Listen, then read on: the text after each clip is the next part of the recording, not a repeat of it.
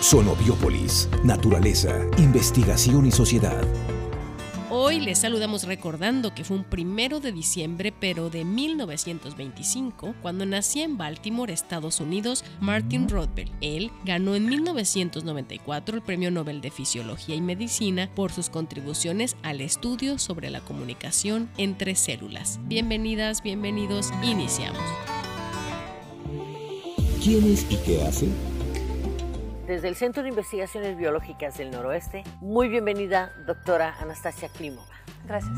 Lo interesante de esta investigación que ahora nos va a presentar la doctora tiene que ver con ese giro sobre cómo la industria escalera afecta a las poblaciones naturales de agaves. Gracias, Cintia.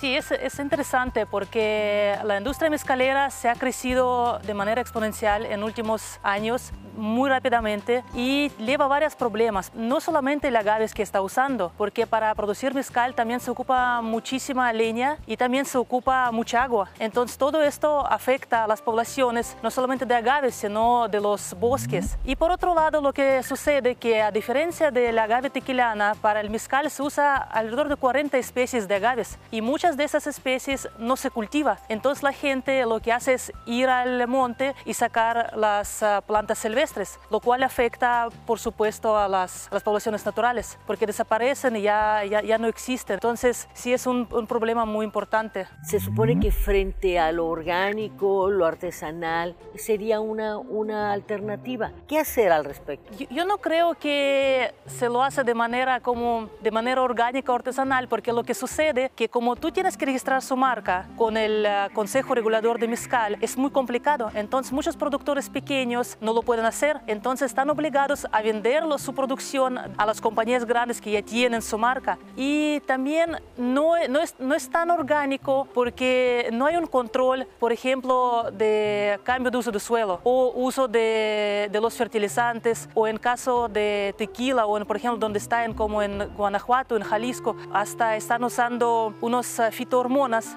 para la planta que crece seis años y está creciendo en tres años. Entonces es muy diferente.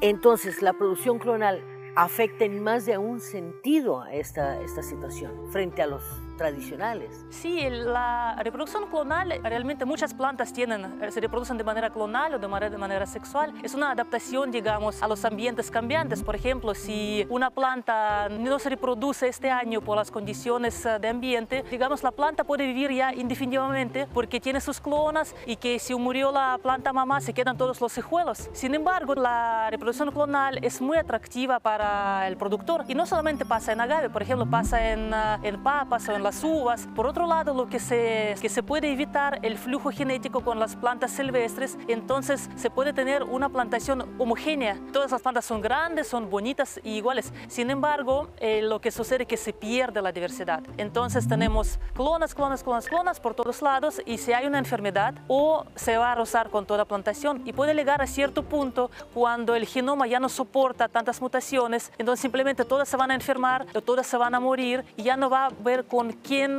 suplantarlas porque ya no hay en, en la naturaleza. Quisiera puntualizar algo antes de cerrar nuestra entrevista. Sí, lo que quería enfatizar es que es importante estudiar de la diversidad que tenemos. Por ejemplo, aquí en, en toda la península, bueno, en Baja California Sur, hay muchas especies de agaves que son endémicas, que no se encuentran en otros lugares, pero no se, no se sabe nada. Y ya supe que hay unas propuestas de algunas compañías que hacen turismo para los extranjeros que quieren producir su mezcal propio, bueno, su bebida, digamos, regional de, del agave. Sin embargo, si no se sabe nada de las plantas, no sabe cuántas especies realmente hay, no sabe sus límites de distribución, no sabe cuántos años crecen realmente, cuántos años tienen que tardan para madurar, sería un problema destruir esos ambientes uh, preciosos para producir una bebida que realmente no es algo, digamos, necesario que nos vamos a morir del hambre si no hay mezcal. Pero claro, si hay demanda, entonces quieren producir. Entonces sería importante estudiar ahora la diversidad que tenemos aquí en el estado. Y sí, los agradezco mucho, Cintia, por la invitación, porque sí es importante. Yo estaba impactada a ver qué es lo que pasa en Jalisco, en Guanajuato, en Oaxaca. Y me gustaría que esto no sucediera aquí en, en el estado. El Centro de Investigaciones Biológicas del Noroeste, con la participación de los centros CONACIT, presentó Sonobiópolis, un espacio para la comunicación de la ciencia.